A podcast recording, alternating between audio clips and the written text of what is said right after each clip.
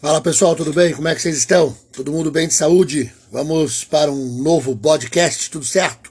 Então, você aí que descansou no feriado de 7 de setembro, você que comemorou, foi às ruas de repente, eu decidi fazer esse hoje aqui para a gente falar do outro lado da independência. Porque a história depende da criticidade, né, meus queridos? A história depende de você ter analítico, de você pensar, de você refletir sobre o, o fato em si. E aí, ontem, óbvio, acompanhei as notícias, acompanhei o que acontecia pela televisão e vi, lógico, aquele monte de manifestações, todo mundo de verde e amarelo, todo mundo ali, ah, viva o Brasil, viva a independência, mas eu Cara, eu faço um desafio aqui.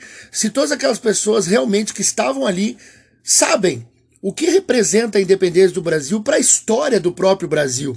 O que aquele ato lá de 1822, às margens do Ipiranga, realmente gerou ao Brasil. Isso que eu me contesto, porque é muito lindo você enrolar uma bandeira e sair gritando Viva o Brasil. Eu desafio aquelas pessoas que estavam lá, se alguma delas faz realmente um trabalho social se algumas delas realmente vai lá e pensa no Brasil em relação às pessoas e não ao seu próprio umbigo, não ao seu próprio querer só, né? Então, meus queridos, vamos falar hoje da outra independência, o outro Brasil. Vamos lá? Paulada na moleira, porque esse país não é fácil, não. Rola a vinheta!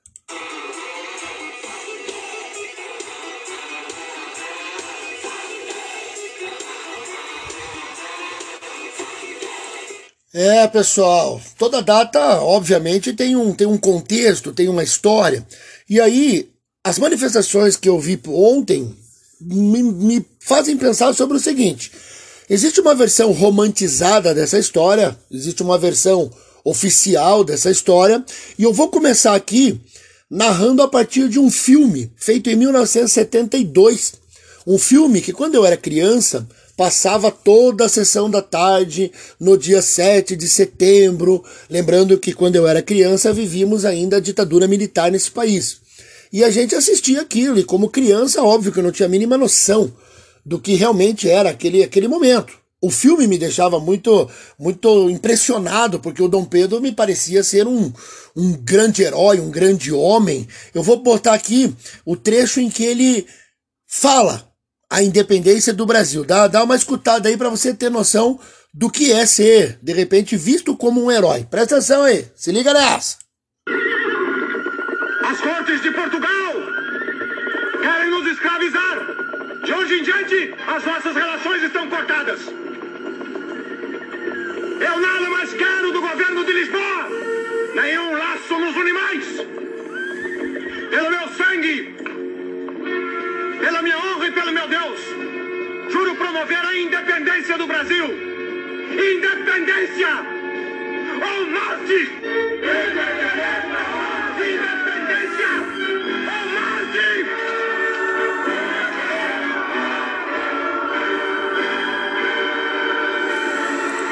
E aí a gente ficava com isso na cabeça, a gente acabava ficando muito influenciado por esse tipo de, de visão, né, gente? Eu cresci vendo esse filme, então você imagina a geração de pessoas até mais velhas do que eu, que foi o que eu vi ontem na manifestação, né? Aquele, aquele público todo ali, que só viu isso.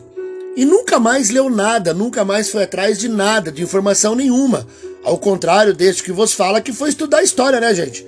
Então, assim, eu sugiro a vocês uma um pupurri aí de obras para você ver a evolução dos estudos.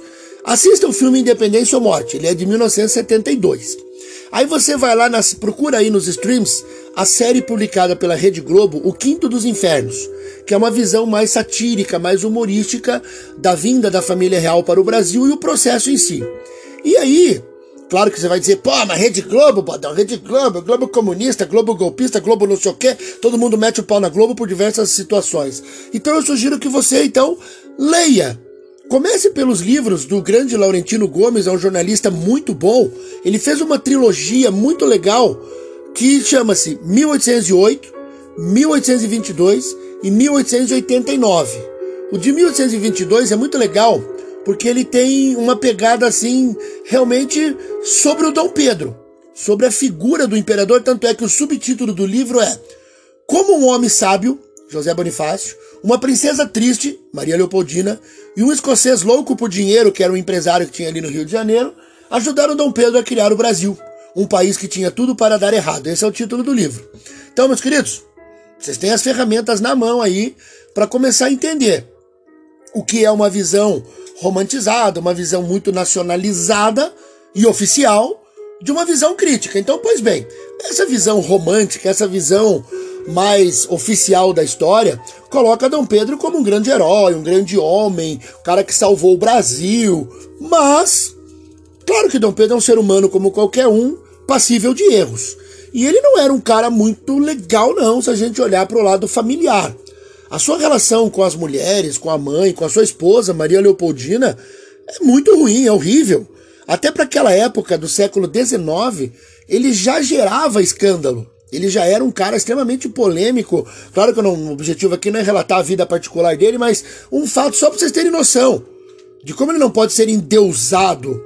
Pô, o cara, quando a Maria Leopoldina estava grávida lá de um dos seus filhos, ele estava brabinho lá porque não podia sair, porque não podia tocar o terror, deu um chute na barriga dela, ela teve um aborto, segundo os relatos ali da corte. E aí, como o título do livro diz, uma princesa triste, Maria Leopoldina sofreu de uma intensa depressão em virtude das atitudes de Dom Pedro. Então, meus queridos, na atualidade, se um psicólogo pega esse cidadão de bem aí, ó, pô, manda internar. Pô, doidaço no sentido, né, questão familiar. Mas aí, vamos falar do dia, né?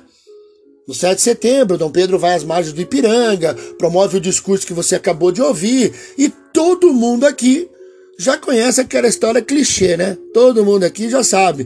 Dom Pedro estava com dor de barriga, Dom Pedro não estava num cavalo, Dom Pedro não usava aquela roupa que aparece no quadro. Aquele quadro é uma cópia do quadro do Napoleão Bonaparte. Meu, vocês já estão careca de saber isso, né? Na escola, o professor quer fazer graça, fala disso, fala que Dom Pedro estava com diarreia. Tudo isso todo mundo já sabe. Quer dizer, menos aquela galera que ficou naquela história lá de 1972, né? Minha irmã fala pra eu não falar mal dessa galera, mas pelo amor de Deus, é uma galera que parou no tempo, não estuda mais nada, não lê mais nada e acha que tá com a razão. Esse é o problema, né? Mas tudo bem, vamos lá. E aí, todo mundo que frequenta a escola hoje sabe que aquele dia 7 de setembro nem estava programado para acontecer. Dom Pedro foi fazer uma viagem política, foi fazer um acordo com a elite paulista, já que o seu conselheiro, José Bonifácio, era paulista.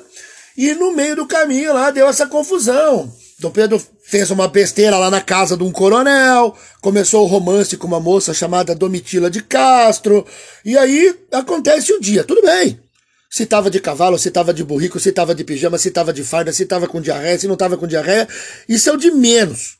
O problema é que toda essa comemoração, 7 de setembro, viva o Brasil, aí eu pergunto a você, viva qual Brasil? Qual Brasil viva? Será que os negros do Brasil tinham o que comemorar no dia 7 de setembro? As mulheres do Brasil tinham o que comemorar no dia 7 de setembro? Os pobres do Brasil tinham que comemorar? Claro que seja. Ah, claro que não, né, Bodão? Claro que não, né? Porque assim, após a independência, o que, que era o Brasil? O que é o Brasil pós-independência? O que é o Brasil de Dom Pedro I? Cara, nada mudou é o Brasil colonial, é o Brasil do plantation. O que, que é plantation mesmo, bodão, que eu esqueci? Cara, o Brasil era um país agroexportador, latifundiário, monocultor e escravista. Então essas pessoas pobres, negras, escravas, mulheres, não, nada, indígenas, nada tinham que comemorar. Então, óbvio que você imagina que a comemoração é da elite branca ligada a Dom Pedro. Acabou. Então, assim, veja como uma visão crítica é muito mais importante do que essa visão romantizada de se enrolar na bandeira e sair gritando Viva o Brasil. Até muita gente me critica, às vezes, assim, quando eu falo isso. Ah, você não gosta do Brasil, vai embora daqui. Sabe aquele negócio, ame ou deixo? Nada a ver, cara. O fato de você ser crítico, o fato de você ter uma noção das coisas, não significa que você não gosta delas. Claro que eu quero um Brasil, um Brasil bom, um Brasil desenvolvido, um Brasil justo.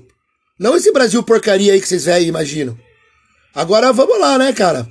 Essa, essa herança colonial faz com que a gente cometa vários erros ainda hoje. Né? Essa visão racista, essa visão machista, sexista que existe no país. Agora, uma curiosidade para vocês aqui, já que ontem foi tão comemorado, parece que todo ano, a partir de 1822, se comemorava. E olha só, essa data só se tornou feriado em 1949. Então perceba o seguinte: lá em 1922, quando se fez 100 anos da independência, não era feriado 7 de setembro. Essa data tornou-se feriado a partir da Lei 662, publicada no dia 7 de abril de 1949. Até essa data, ou seja, até esse momento, duas datas eram comemoradas. Eram, mas não era feriado. O 7 de setembro, o dia da independência, segundo né, essa versão romantizada, e o 12 de outubro, que é quando Dom Pedro foi aclamado imperador do Brasil. Só que olha, galerinha, o Brasil, o Brasil é um país muito burocrático. Ele foi aclamado imperador mas ele só foi coroado no dia 1 de dezembro. Então, na verdade, nós deveríamos ter três feriados: 7 de setembro, dia da independência, 12 de outubro, que também é feriado, mas não por causa da aclamação, e sim por causa das Nossa Senhora Aparecida e das crianças. E o dia 1 de dezembro. Imagine que legal, três feriados, um em setembro, outro em outubro, já temos este. Agora vamos brigar pelo de dezembro, né? Então essa galerinha aí que gosta de andar com a bandeira nas costas, vai lá, briga lá pelo feriado do 1 de dezembro. Fica bom também, hein? E aí, meus queridos, essa era a lógica que eu queria construir aqui com vocês. De você, óbvio, vamos comemorar, vamos falar da data, mas vamos ter noção das coisas que aconteceram. E ainda assim, né? Beleza, o cara fez a independência, eu sei, Bodão, que foi um negócio meio aos trancos e barrancos, foi meio lá no tropeço, foi meio bagunçado, mas pelo menos ele foi um grande rei, porque eu vejo que tem uma galera aí que quer a volta da monarquia, que gosta da monarquia, porque a monarquia, porque o Brasil da monarquia. Meus queridos, para finalizar nossa brincadeira aqui, o primeiro reinado foi um desastre. O primeiro reinado foi uma porcaria pelo seguinte: Havia uma grande disputa, havia uma grande briga entre conservadores e liberais, abolicionistas e escravagistas, além daqueles que queriam mamar nas tetas do Estado e não queriam largar nunca. Sabe aquele cidadão de bem que é contra o Estado, mas faz concurso público? É esse mesmo aí, ó. E aí, meu, todas essas intrigas, toda essa briga aí, ó, é, acabaram levando Dom Pedro a tomar decisões, a, a, fazer coisas que, pô, peraí, ele não tinha muito estudo, Dom Pedro não tinha muito estudo, ele era um excelente músico, o cara tocava 12 instrumentos, mas ele não tinha muito estudo. Além de ele não ter muito trejeito político. Ele era meio bronco aí no trato com as pessoas. Você conhece alguém assim? Primeiro sem estudo e depois sem muito trejeito ali, meio broncão. Basta fazer uma pergunta que o cara quer tomar microfone da mão dos outros, sabe essa coisa assim? É difícil falar da política brasileira, né, cambada? É muito complicado, porque ou é burro ou é bronco. Eita, pô. E bom, mas esse homem, o senhor Dom Pedro, ele tomou algumas decisões muito erradas. Por exemplo, uma guerra na Cisplatina, a prisão dos caras lá na Confederação do Equador. Por falar nisso, a Confederação do Equador de 1825 é que deveria ser comemorada como um momento importante para o Brasil, porque mesmo sendo uma revolta da elite, aquela coisa toda, ela era mais moderna era republicana, era voltada para os interesses da América, tudo bem, que não vamos também comemorar muito porque ela era escravagista. Mas vamos lá, em 1831, esse cidadão abdica e vai embora do Brasil sem nenhum aplauso. Uma última informação aqui, só para vocês terem noção: o tão comemorado herói do Brasil na atualidade, até o coração dele é fruto de veneração, vi na televisão, né? Ai, o coração de Dom Pedro, o coração de Dom Pedro. Esse cara foi embora do Brasil e apenas uma pessoa foi ao porto para despedir-se dele. Uma pessoa, o imperador de um país, foi embora e uma pessoa foi lá dar tchau para ele. Claro que você deve estar pensando, ah, professor, deve ter sido uma namoradinha, né? O homem teve trocentas namoradinhas, uma delas foi lá. Nada! Ninguém a não ser José Bonifácio. José Bonifácio, que tinha brigado com Dom Pedro, tinha sido banido do governo, foi lá. Ah, eu vou dar a minha opinião aqui agora. Eu acho que ele foi lá, na verdade, conferir ver se estava indo embora mesmo. Tá indo embora essa bosta aí, graças a Deus, tchau, um abraço. Mas olha só a ironia, né? José Bonifácio foi lá, sim, se despedir de Dom Pedro e ficou incumbido da educação de Dom Pedro II. Dom Pedro II, sim, um cara que foi preparado para ser rei desde criança. Um cara estudado, um cara que falava várias línguas, um cara que tinha o trato político. Eu nunca li que Dom Pedro xingou jornalista, quis bater em quem, quis xingou não sei quem. Eu nunca li nada de Dom Pedro II assim. Claro que você vai dizer, então, Bodão, tá vendo? A monarquia é boa, cara. Volta à monarquia. Pessoal, nós tivemos dois reis. Um foi uma bosta e um foi bom. Ou seja, nós temos 50% de chance do terceiro ser ou ruim ou bom pra caramba. Então, melhor não, né? Melhor deixar na República mesmo, porque se for uma porcaria, pelo menos dura quatro anos só, né? É o que a gente espera. E aí, então, meus queridos, o podcast de hoje foi uma homenagem, uma tentativa de homenagear o Brasil, né? Que infelizmente ou felizmente estamos aqui dentro. Temos que trabalhar para que aqui seja bom, para que aqui seja para todos realmente uma pátria que se curta, né? Porque meia dúzia só gostar da pátria e o resto só se ferrar, aí não, né? Aí fica ruim, né? Aí vai morar numa ilha lá bonitinha, né? Vai morar sozinho lá, né? Meus queridos, você ouviu ao fundo aí músicas do século XIX, músicas de Beethoven e Tchaikovsky, que fazem parte daquele contexto. Dom Pedro tocava, inclusive, essas músicas nos saraus, onde ele pegava a mulherada aí. Curta mais um pouquinho aí da famosa música clássica, que segundo alguns já morreu, que ninguém escuta mais, né? Mas você vai escutar um pouquinho aí. Um abraço e até o próximo podcast. Valeu!